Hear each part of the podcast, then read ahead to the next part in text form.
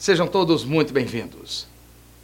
Hoje, o programa Controverso faz jus ao seu nome com aquelas revelações explosivas que nós tivemos na última semana e que abalaram bastante as relações na República Brasileira sobre confidencialidades entre o juiz Moro e o Ministério Público Federal, o Procurador da República, Delanhol. E nós gostaríamos de fazer uma análise sobre essa relação. Para tanto, nós trouxemos três juristas de renome aqui no estado de Goiás e gostaríamos de, juntamente com você, chegarmos a algumas conclusões. Para tanto, eu gostaria de convidar aqui o nosso jornalista Renato Dias para fazer aqui uma breve exposição desses nossos fatos. Tudo bom, Renato Dias? Bem, Giovanni Bueno. Prazer ter você aqui de novo conosco. Iniciou-se em 2014, estendeu-se até 2017 eh, contaminou o processo político, colaborou com a deposição sem crime de responsabilidade da presidente da República, Dilma Rousseff, eh, esteve presente no debate da sucessão presidencial em 2018 e terminou eh, com a prisão do ex-presidente da República, Luiz Inácio Lula da Silva, a eleição de Jair Bolsonaro e o convite para assumir o ministério, um super ministério, do juiz de direito Sérgio Moro que renunciou ao seu cargo na magistratura para ocupar o um novo posto. As revelações explosivas do site The Intercept, por reportagens exclusivas do jornalista norte-americano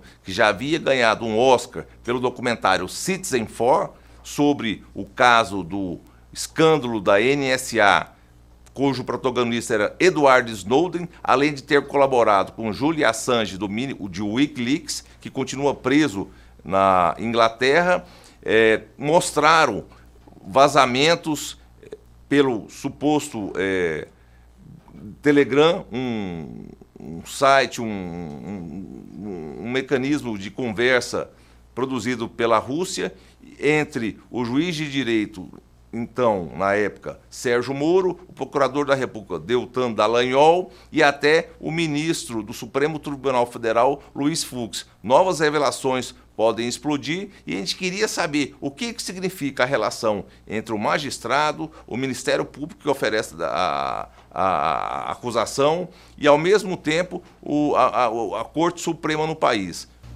É, é importante nós entendermos também que a Lava Jato trouxe de volta para o Brasil bilhões que haviam sido é, desviados da economia dos cofres públicos, né? Ela colocou centenas, dezenas e dezenas de pessoas, centenas de pessoas em processos judiciais de crime e desmontou um processo de corrupção, talvez o maior da história da humanidade. Então, tem seus lados que ainda, eu creio que a história recente tem julgado e a história futura ainda há de julgar.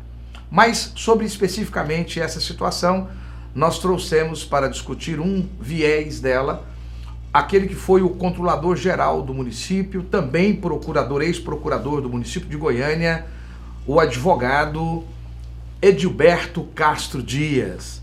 Edilberto Castro Dias, prazer tê-lo aqui conosco.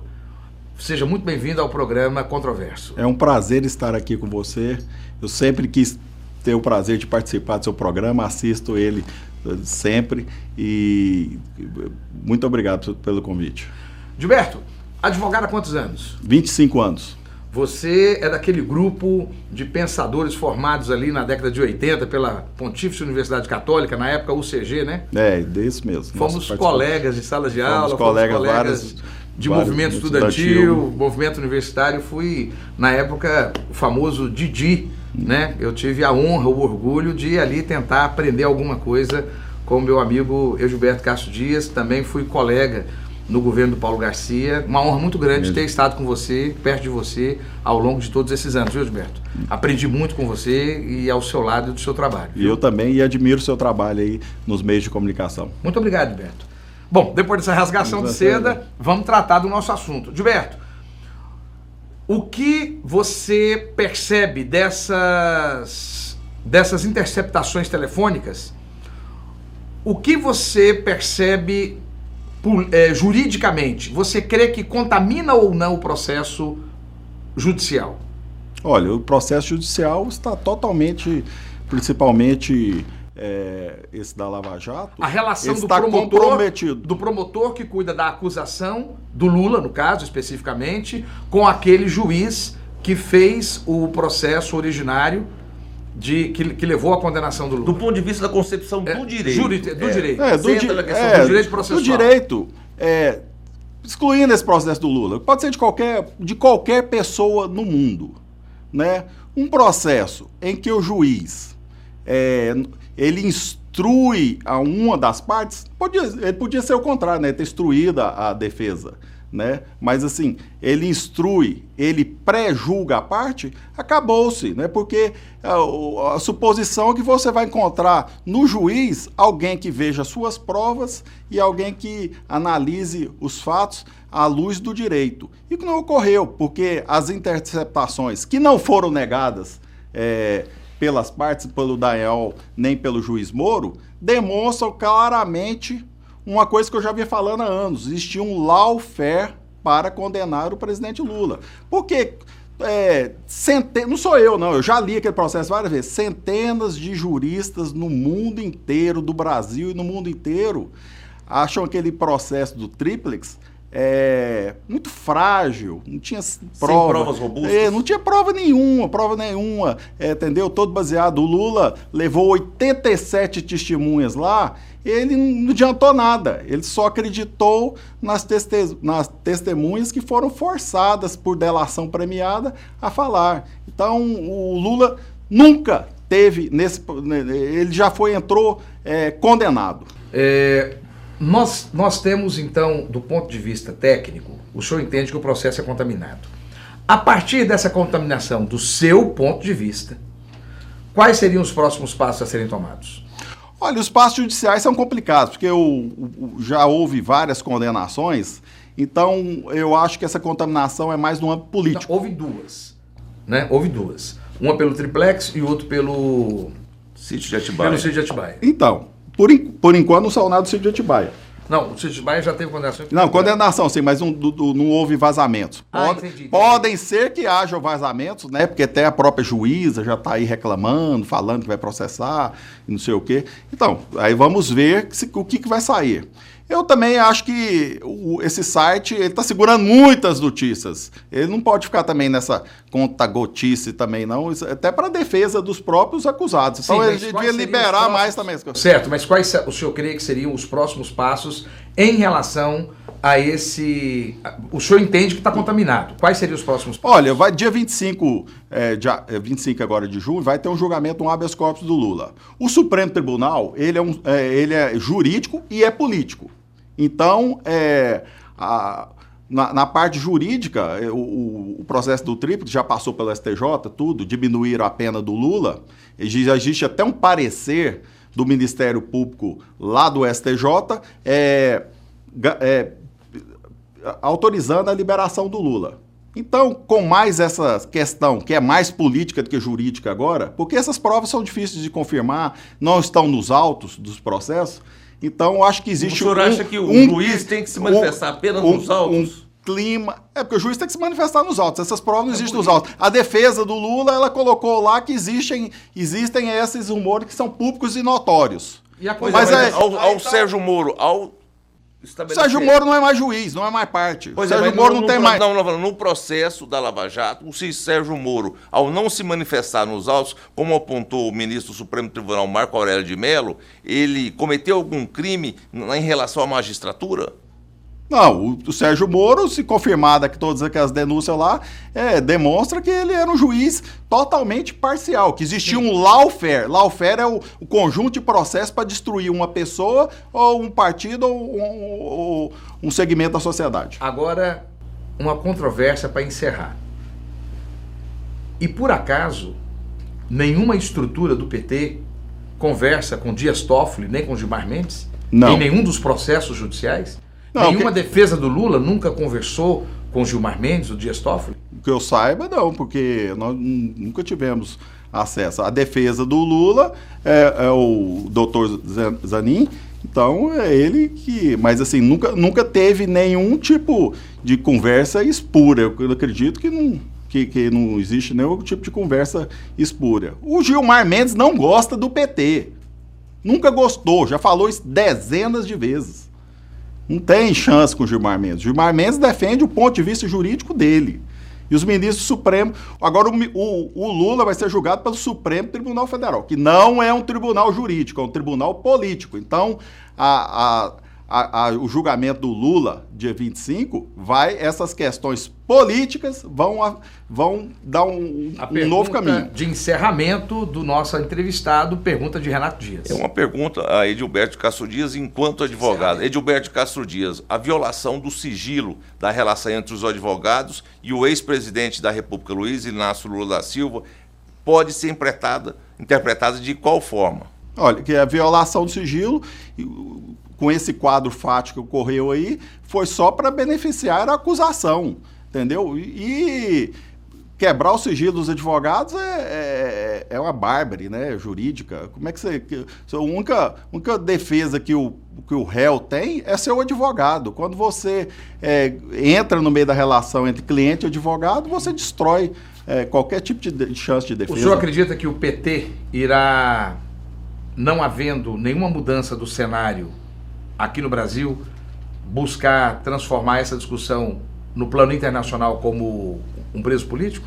Bom, o PT já vem fazendo isso antes dessas é, revelações. Acredito que o Lula é um fortíssimo candidato a ganhar o Prêmio Nobel da Paz. Se ele for mantido preso, ele é um fortíssimo candidato. E eu acho que para pacificar o Brasil, para esse governo poder começar, tem que liberar o Lula. O Lula preso, encarcerado, é uma nódoa na toda a política do Brasil. Esse foi Edilberto Castro Dias, advogado. Esse é o programa Controverso. A controvérsia vem nos próximos blocos. Permanece conosco.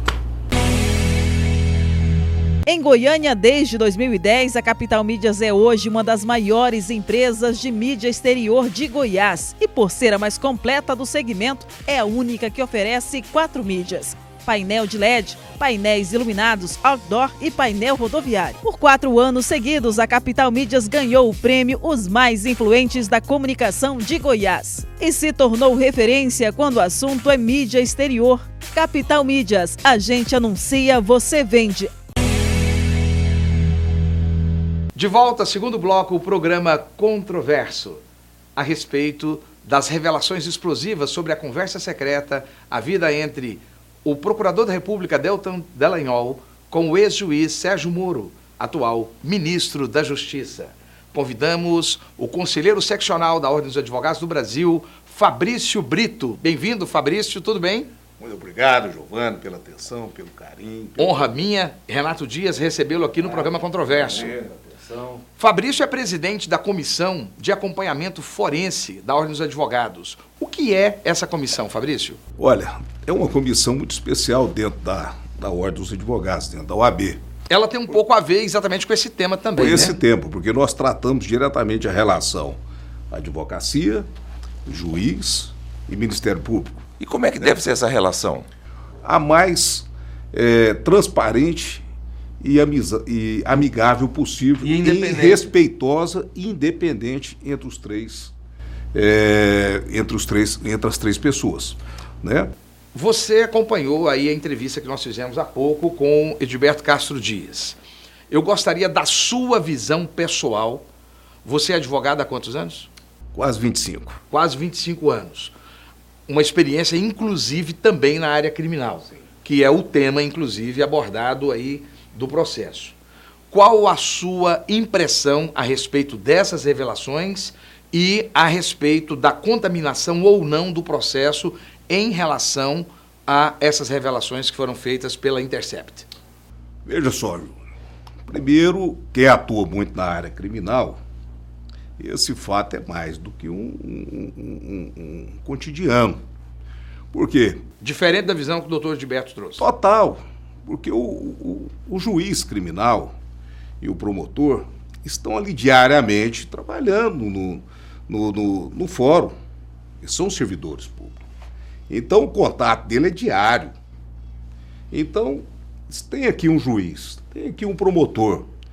E o dia inteiro, né? Ali fazendo as audiências, acompanhando, né? Às vezes trocam alguma, alguma Observação. observação, tem uma sugestão, mas jamais interfere numa posição de uma sentença judicial. Doutor Fabrício, houve ou não contaminação no processo do Luiz Inácio Lula da Silva, aquelas revelações da Intercept sobre a conversa de Deltan Delanhol com o juiz da causa, à época, Sérgio Moro? Hora nenhuma, jamais. Não, Não houve instrução. Nada, não, não, não, não houve. O, o, o que ocorreu? Existiu uma força-tarefa, né? Uma força-tarefa para desvendar ah, os corruptos, né? Aonde existia a corrupção, aonde tinha os desvios de dinheiro, aonde tinham os, as pessoas que estavam respondendo o processo. Então é mais do que natural essa interligação, não só entre juiz e, e promotor, o delegado da Polícia Federal, que também estava acompanhando o caso, tem que estar é, em, em- em conjunto dessa força-tarefa, é como se fosse um mutirão processual. Né? Não, não sei, do- dos os colegas que participam do mutirão, está ali o promotor, o Ministério Público, e ali você já resolve a questão. Então é muito mais fácil hoje né?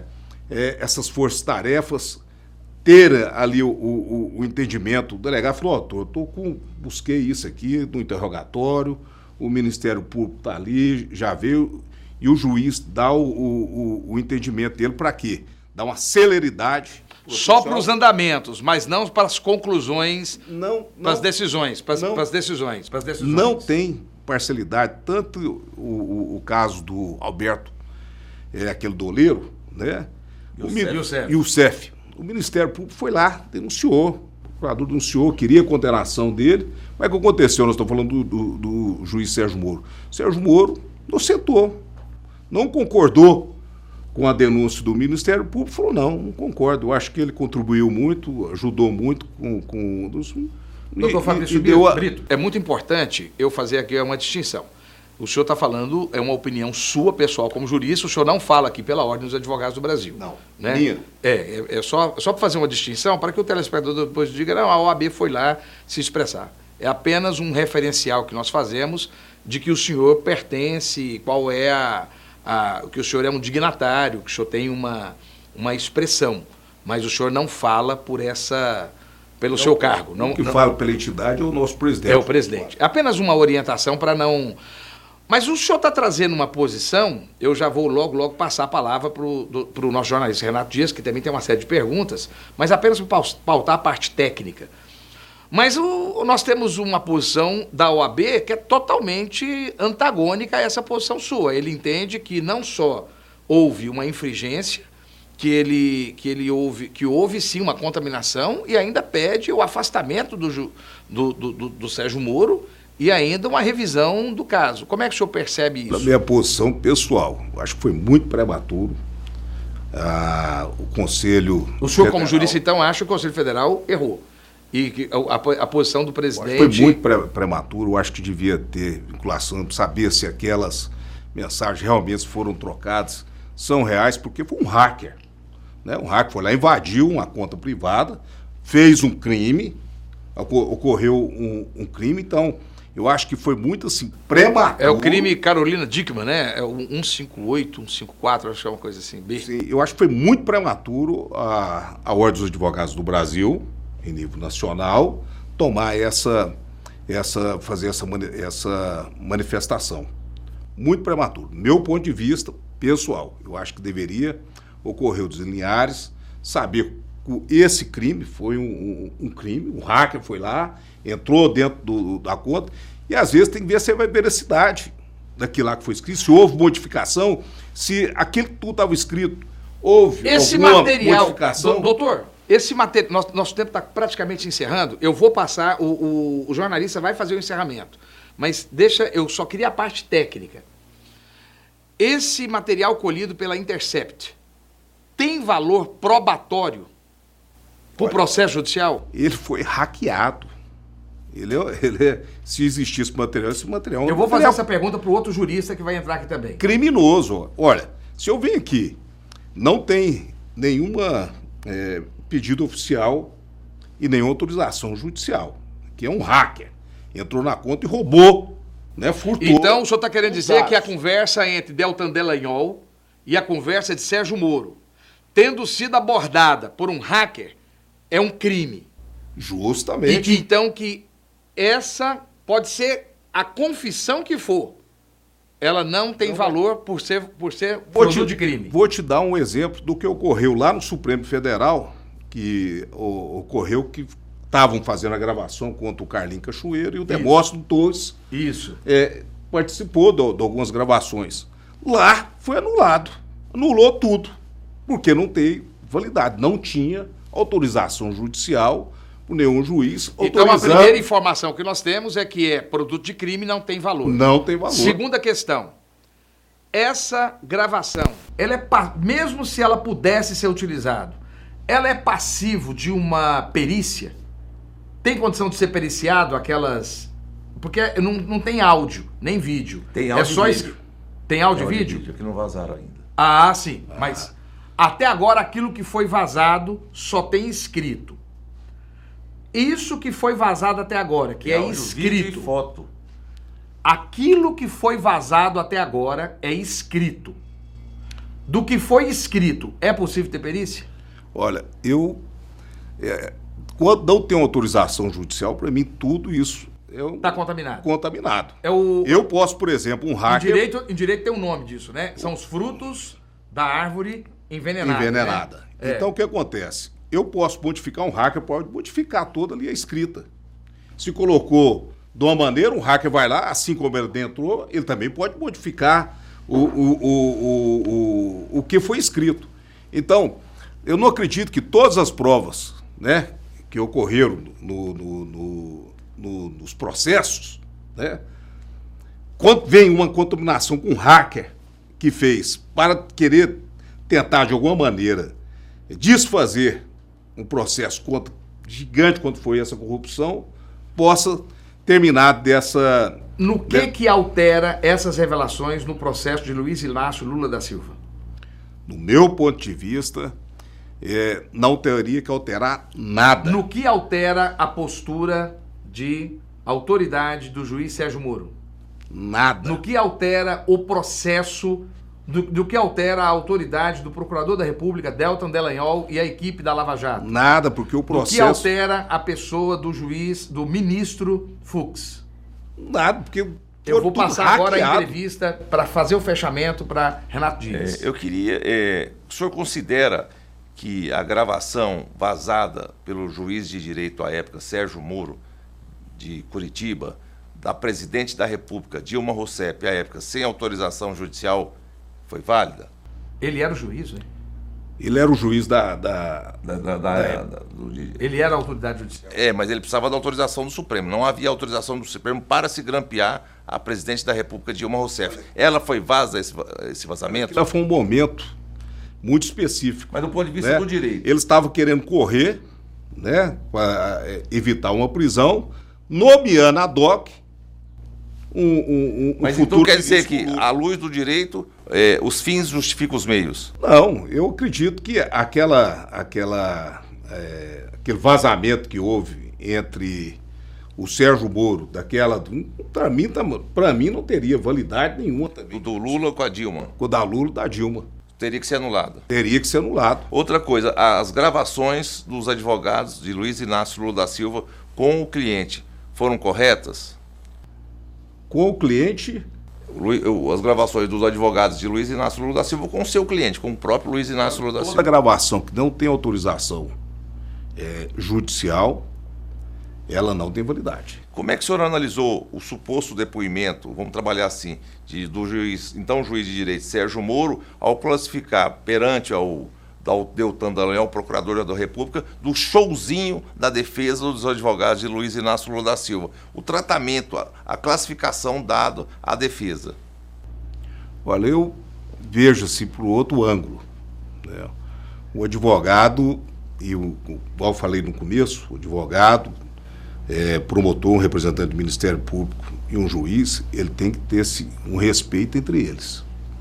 A partir do momento que todo jurisdicionado, que você está ali na, no, no tribunal, que você perde o respeito, né, de alguma forma, dentro do, do, do, do- do seu, na sua defesa, ou na sua acusação, ou um juiz que vai dar a, a decisão, você perde ali, aí você pode ter uma imparci- você pode ter uma parcialidade num processo. Então, eu sempre comuno entre a OAB e o, o, o nosso judiciário, principalmente Goiânia, que nós temos um respeito mútuo entre, a, entre as, as três. É uma falta de respeito. É uma falta de respeito dos advogados. Muito. comigo?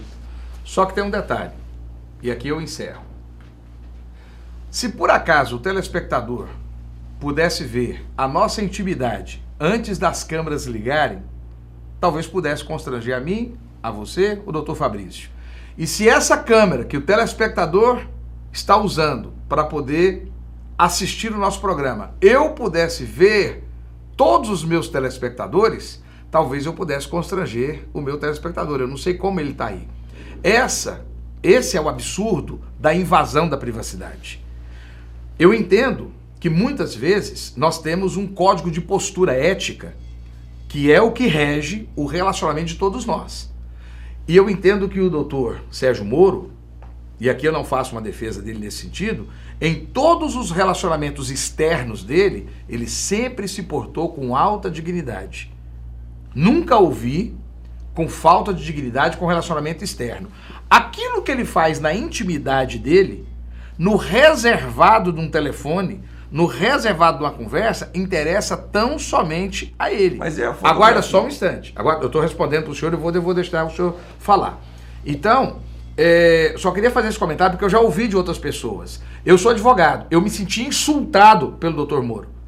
Mas eu entendo que isso é da esfera da intimidade dele. Assim como talvez, muitas vezes, um juiz ou um promotor pudesse ficar insultado por mim de algum comentário que eu tenha feito na minha intimidade.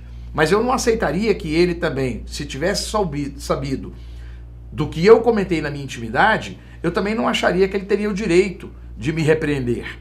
Porque aquilo que a gente faz na intimidade nos pertence.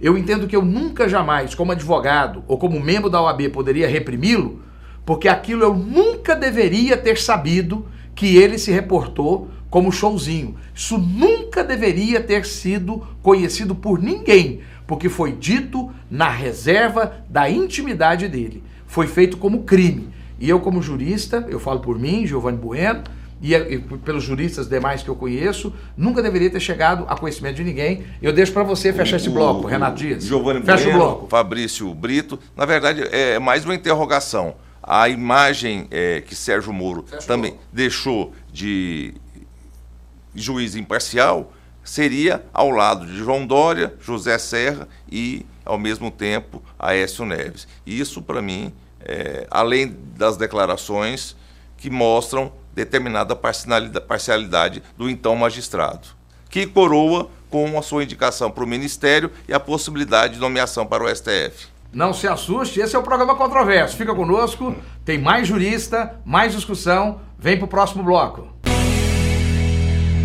Em Goiânia, desde 2010, a Capital Mídias é hoje uma das maiores empresas de mídia exterior de Goiás. E por ser a mais completa do segmento, é a única que oferece quatro mídias painel de LED, painéis iluminados, outdoor e painel rodoviário. Por quatro anos seguidos, a Capital Mídias ganhou o prêmio Os Mais Influentes da Comunicação de Goiás e se tornou referência quando o assunto é mídia exterior.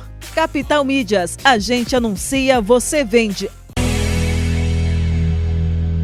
Terceiro bloco, programa controverso, ainda dentro do tema principal dessa noite, que são as interceptações das conversas entre o Procurador da República Delton Delanhol com o ex-juiz, atual ministro da Justiça Sérgio Moro.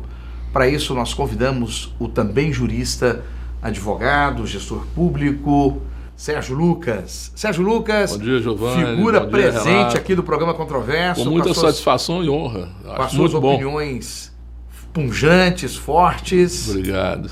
E é por conta dessas opiniões que a gente sempre gosta de trazê-lo é, até por conta das suas opiniões liberais e muito bem centradas. Sérgio, é, no que altera, do seu ponto de vista, é, essas revelações que foram trazidas dessas conversas reservadas entre o Procurador da República com o então juiz da causa de Luiz Inácio Lula da Silva que o levou na sua primeira condenação? Absolutamente nada. Do ponto de vista legal, é absolutamente nada. Isso é um, A gente em direito chama de isso extrapola essa figura corriqueira que existe no exercício da advocacia, que é o juiz Pernendes. Isso é mais uma tentativa incendiária é, do PT, é, já que não existe nenhuma substância legal, nada mais existe para se colocar dentro do processo que possa alterar, sob o ponto de vista jurídico, a situação do Lula. Né? E a situação de todos os de um modo geral, todos os envolvidos na Lava Jato. A gente fala em Lava Jato e o pessoal está pensando que é só o Lula. Não. A Lava Jato começou numa ação prosaica, muito simplória, é, é, para verificar é, é, as irregularidades de um doleiro que era dono de um posto de gasolina. daí, é, daí o nome lá de Operação Lava Jato, cara, era dono de um, de um Lava Jato. E dali foi puxando o fio da meada, foi chegando num político, no outro, no outro, no empresário, no outro, chegou-se até a presidência da República. Então a operação não foi uma trama é, é, é, interna para derrubar o Lula, não. Ela começou de uma maneira totalmente prosaica e foi se, no, no, no, se de, delineando e foi tomando corpo e foi prendendo muita gente. É, o Lula é o, o, o, o principal partícipe? Sim, ele era o chefe. Né? Ele era o cabeça do, do, o senhor acha da, que aquele PowerPoint feito por Daltano Leal tem fundamento? Tem, cara. Você, olha, é preciso saber é, que quando você é, observa a justiça, você observa a justiça sob um tripé: juiz, promotor, advogado. Todos os três procuram fazer o melhor é, trabalho possível.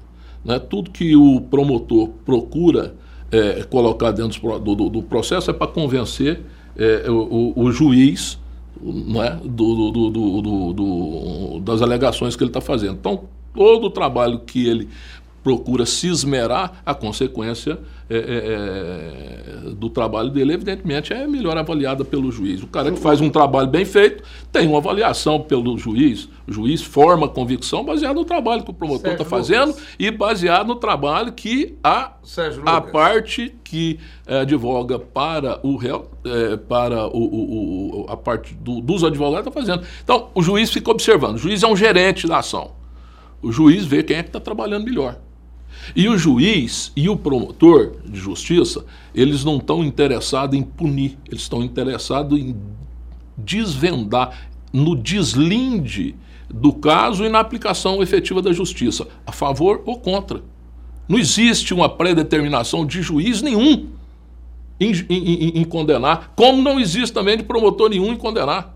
O promotor, antes de construir um caso, ele analisa o conjunto probatório, depois que ele forma a convicção de que existe ali a substância para se é, é, implementar uma, uma denúncia e, e, e começar um, um, um, uma discussão processual, é que ele efetivamente Sérgio age. Lucas, Sérgio Lucas, você realmente acredita. Então ele está procurando justiça, Sérgio ele não está procurando Sérgio condenação. Lucas, você realmente acredita que Deltan Delanhol e o grupo de procuradores não tinham nenhum pré-julgamento quanto ao caráter ético e moral do presidente Lula? Mas é claro que tinham.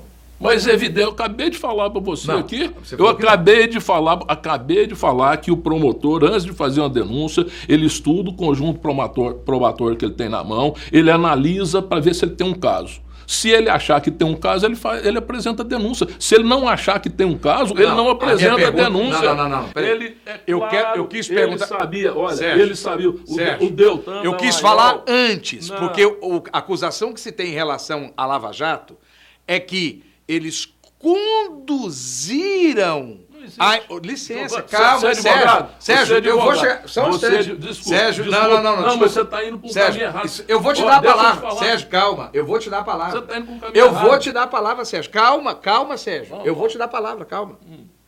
Eu vou te dar a palavra. Hum. Eu sempre dou. A acusação que existe em relação. E eu, aqui o programa meu é muito democrático. Eu sei. A acusação que existe em relação a Deltan Delanhol e aos procuradores da Lava Jato.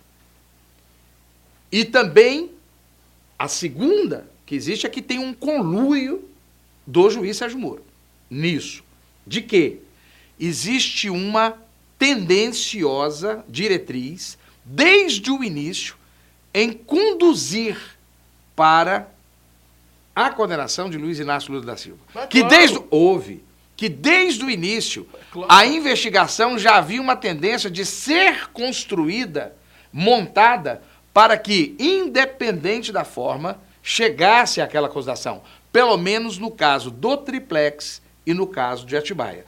Eu não estou fazendo aqui com você juiz de valor. Eu estou dizendo que é isso que os apoiadores de Luiz Inácio dizem.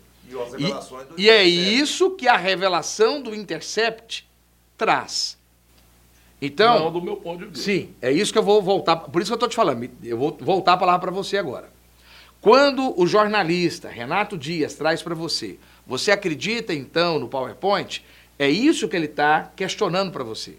Porque no entendimento do jornalista Renato Dias, o PowerPoint, na verdade, é uma forçosa realidade que não existiu.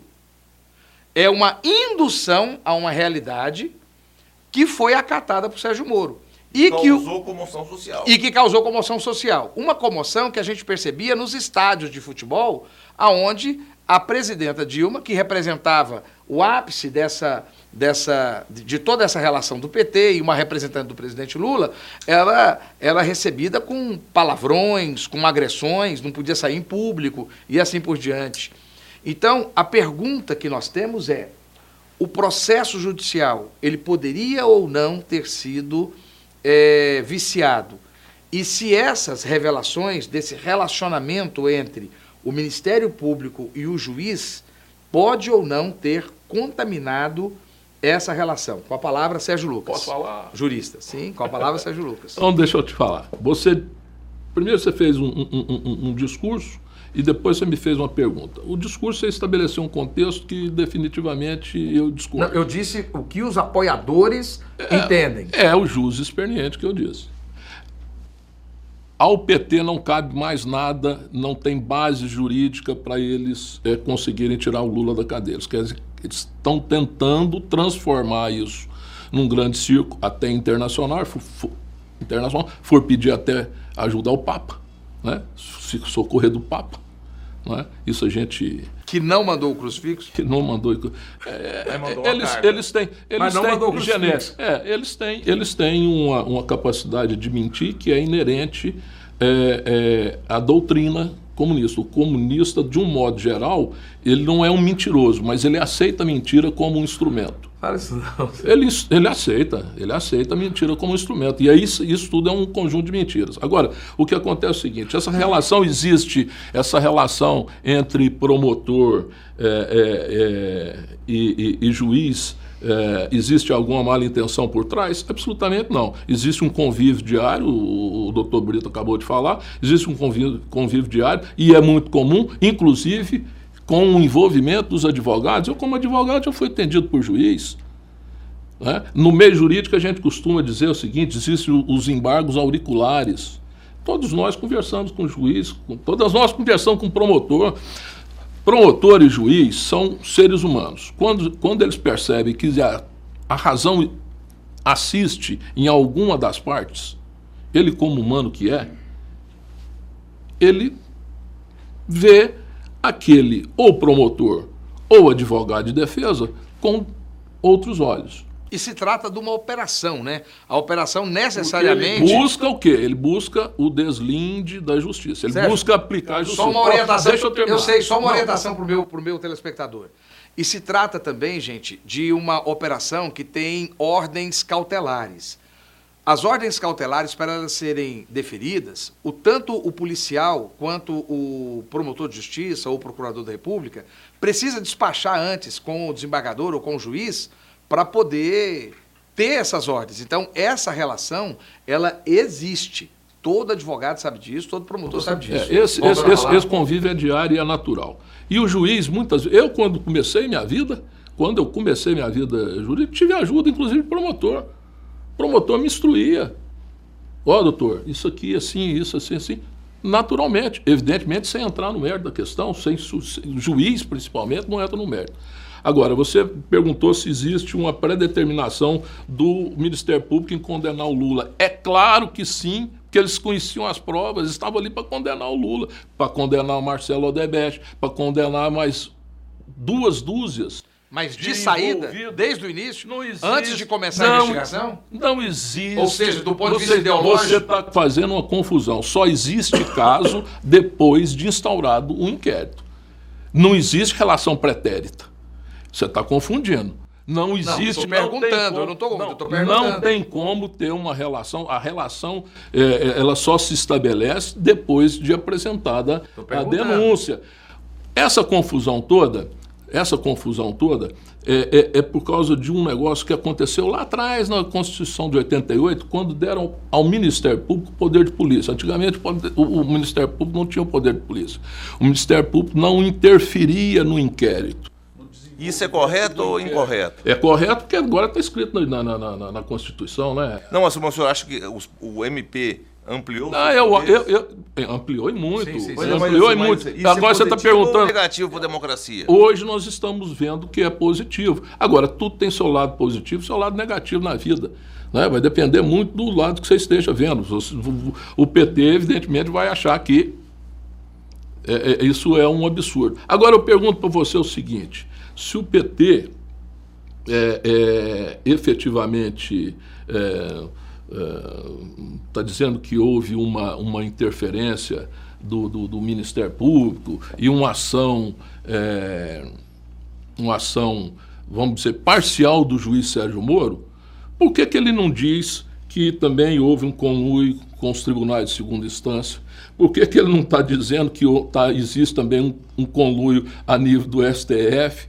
E por que, que ele não diz que existe um grande conluio é, é, nacional onde toda a população brasileira, ou pelo menos a sua grande maioria, está enxergando a evidência dos fatos, a verdade dos fatos. Quer dizer que todo mundo está conspirando contra o santo Lula?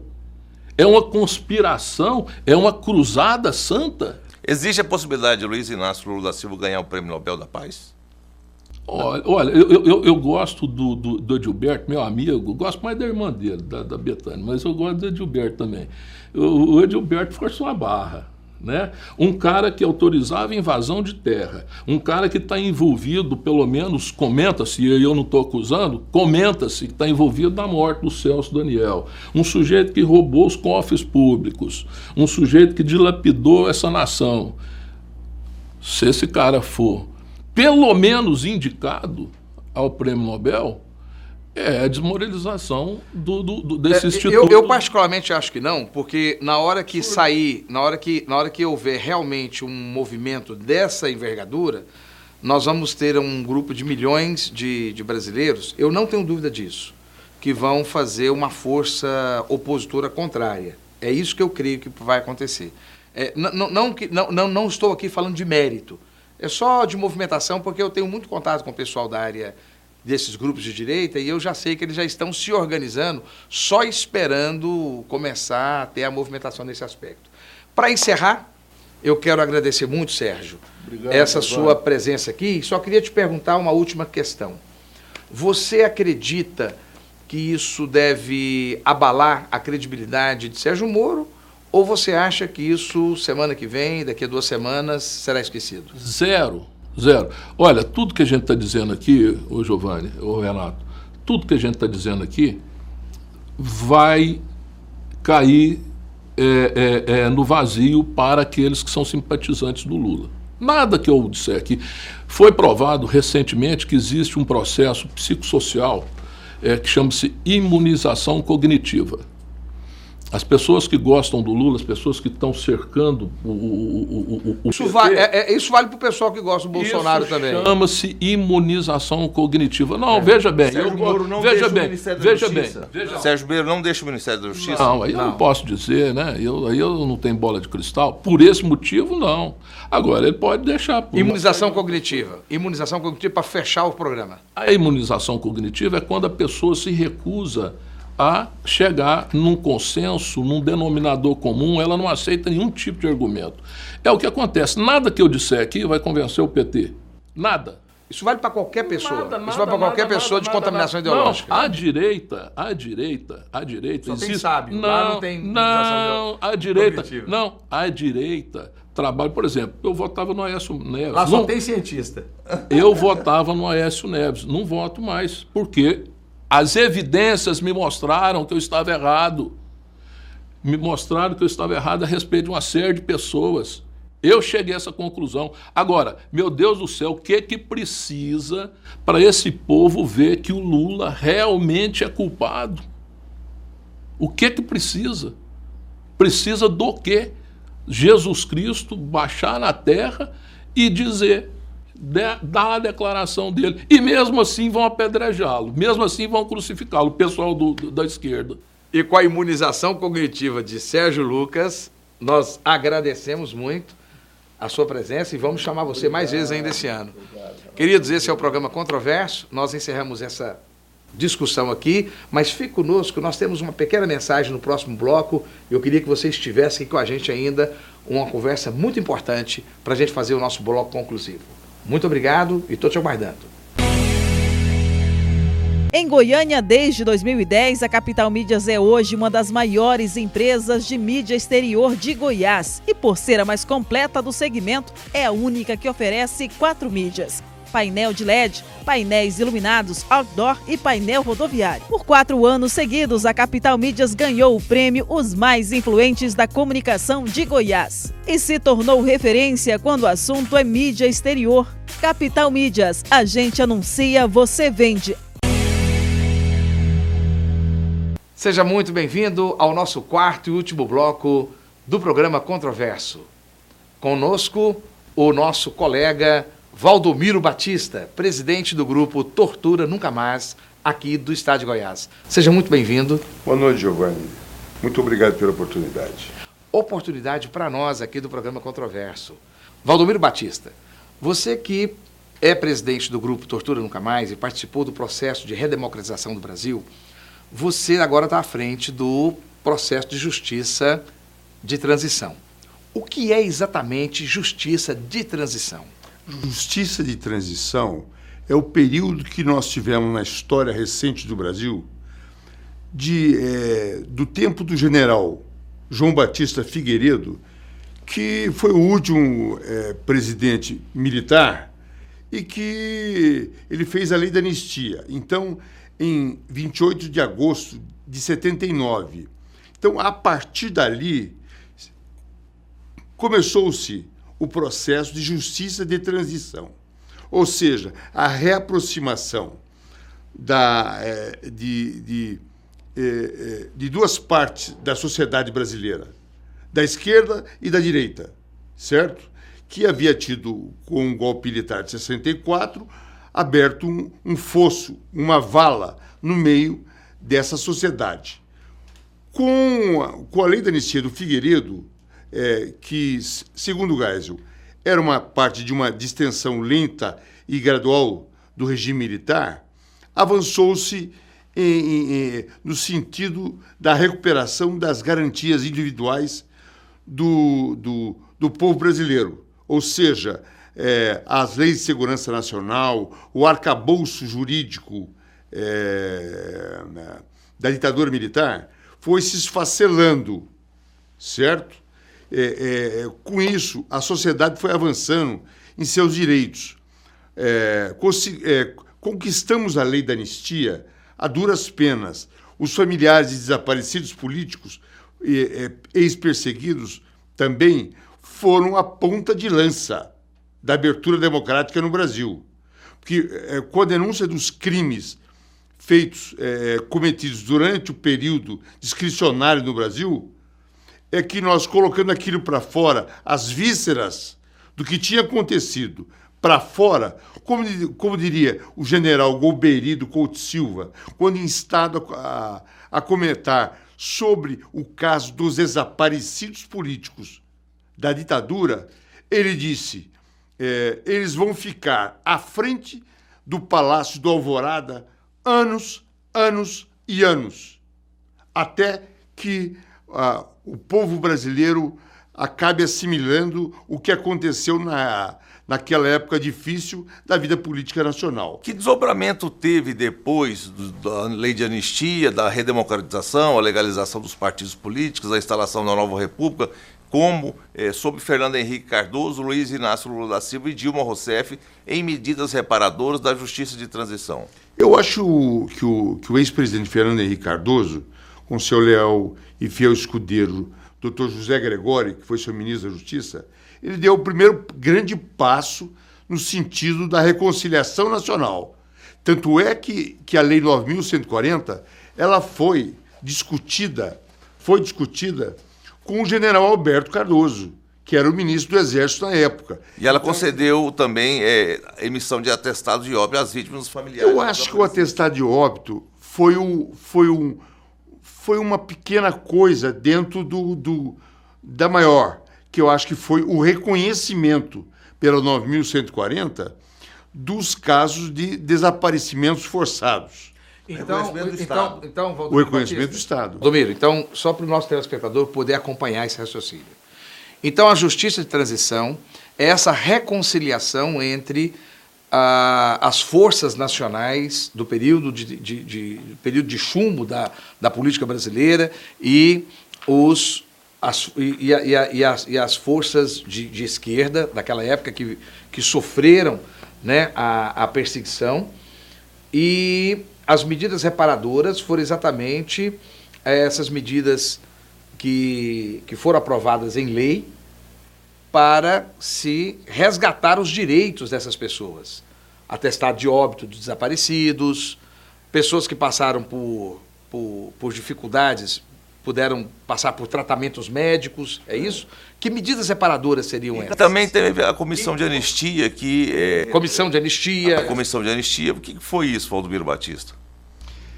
Eu acho que a comissão de anistia, eh, como ela veio depois da, da, da comissão de mortos e desaparecidos políticos, certo? E da Lei 9.140, né? É, é que é a 9.140, depois veio a 10.559.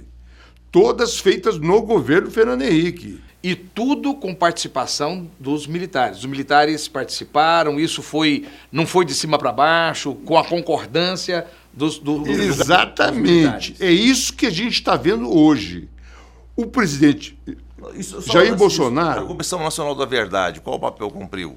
Eu acho que a comissão, na verdade, foi uma sistematização de informações que já existiam, é, é, é, que foram feitas por familiares. A história dos seus familiares que desapareceram na voragem do arbítrio. E a Comissão dos Mortos Desaparecidos, no final de 2018, entregou restos mortais de mortos à época da ditadura, de desaparecidos. O que, que isso representou, ainda no final de 2018, como eh, medida reparadora, histórica, memória e verdade? Eu acho o seguinte, essa, essa, essa construção de, da, da procura dos restos mortais de desaparecidos políticos, na minha opinião, já não serve mais. Entendeu? Para esse momento agora. Eu acho que. Mas ela é uma medida reparadora. Não acredito que ela repare mais. Sim, mas ela é uma das medidas reparadoras. O luto é um- é um- é um- faz parte da cultura Sim, imaterial. o da luto- o luto- O direito ao luto, com a o luto- mortais. É, nós aprendemos a ter o luto durante a caminhada. Na sua concepção, qual que seria então a- as Eu medidas acho- válidas para esse momento? Eu acho que agora nós temos que olhar a- a- o, o, o, o que é que ficou, quais os segmentos sociais, quais as categorias que ficaram de fora. O que resta da ditadura na sociedade? Com, e- com essas categorias ficaram de fora. Os camponeses. Os camponeses ficaram de fora. Que Ale- que ficaram de fora? ficaram de fora porque as esquerdas não, não, não, não, não se uniram é, é, e, e, e a, e os seus representantes, por exemplo, quando a Lei 9.140 foi feita, a, a- o MST já havia 10 anos de existência. Então, o, o MST deveria ter sido um dos protagonistas da confecção da confecção da Lei 9.140 e da 10.559. Mas a Secretaria Especial de Direitos Humanos da Presidência da República apontou num livro a existência de 700 mortos. Isso não é uma recuperação da memória, da verdade dos camponeses? Sim, é, mas poderia ter sido feito muito mais. Assim como a reforma agrária, poderia ter andado muito mais. O que Porque, afinal de contas, tivemos muito agora? tempo no poder. O que pode ser feito Você agora? mesmo disse, Giovanni. Você disse que aquilo tudo que nós fizemos na juventude, eu sou de 10 anos mais velho que você. Então você está falando de 1980. Você tocou no assunto das SEBs, das comunidades eclesiais de base. Essa foi uma conversa que nós tivemos preparatória da, da entrevista. É, as comunidades eclesiais de base, todos sabemos, foi um rescaldo da ditadura pós-anistia. Exatamente. E, e, pegou os camponeses e os religiosos. Entendeu? É, nós tentávamos é, organizar esses, eh, as, as, comunidades eclesiais de base, para o telespectador, era uma tentativa da Igreja Católica de tentar organizar, preparar para que os camponeses tivessem uma vida social. O protagonismo. E protagonista, né? que eles tomassem as decisões sociais. O que, que deve ser feito hoje, 2019, sobre Jair Bolsonaro e a ministra Damares? Eu acho que nós devemos enfrentar o governo Bolsonaro não permitindo esse retrocesso na questão dos direitos humanos. Como fazer isso? Como Tortura Nunca Mais, de Goiás, vai fazer isso? Está mobilizando gente em Pernambuco, camponeses de Pernambuco, camponeses do Tocantins, camponeses de Goiás, a Igreja Católica, a esquerda católica. Eu estive com o bispo é, é, Dom Eugênio Hicksen, estive com a família de, de nativos na atividade, estou em contato com o Zito de Galileia, com, com o filho do Julião, entendeu? Com o deputado Túlio Gadeira, estou tentando, porque. É... E o padre Francisco Cavazucci? Ele continua na Itália. Ele foi para a Itália, está muito doente. Nós estamos tentando um contato com ele para fazer um, um documentário sobre isso. E qual a sua mensagem? A minha mensagem é, é o pessoal do campo, vamos nos reunir no dia é, 26 de, é, de agosto, agora próximo, em Brasília, para fazer uma reunião de camponeses, lá para discutir justamente a invisibilidade dessa categoria social é, que não está contemplada pela justiça de transição. E um diálogo com a ministra Damares? Sim, a gente pediu um diálogo com ela, com o vice-presidente da República, Hamilton Mourão. Hamilton Mourão. Pedimos também com Vilas Boas. Recebemos o, o, o, uma resposta do Vilas Boas dizendo para a gente procurar Damares. Já o vice-presidente não mandou nada até agora. Estamos no, em suspense. Pode ser que ele mande alguma coisa ou que nos receba a, posteriori. Não, não sei. O fato é que nos mobilizaremos para impedir retrocessos nessa questão da comissão de anistia ser formada apenas por militares. Eu tenho uma crença muito grande na competência do general Vilas Boas. Principalmente, ele tem uma condução de sabedoria muito grande e também do Mourão, até porque eles têm uma experiência política um pouco maior do que os demais componentes do atual governo. Bom, é, fica aí a mensagem, fica aí o recado dado. Esse foi o programa controverso especial dessa, desse momento importante da nação. Fique conosco e aguarde até a nossa próxima semana. Forte abraço.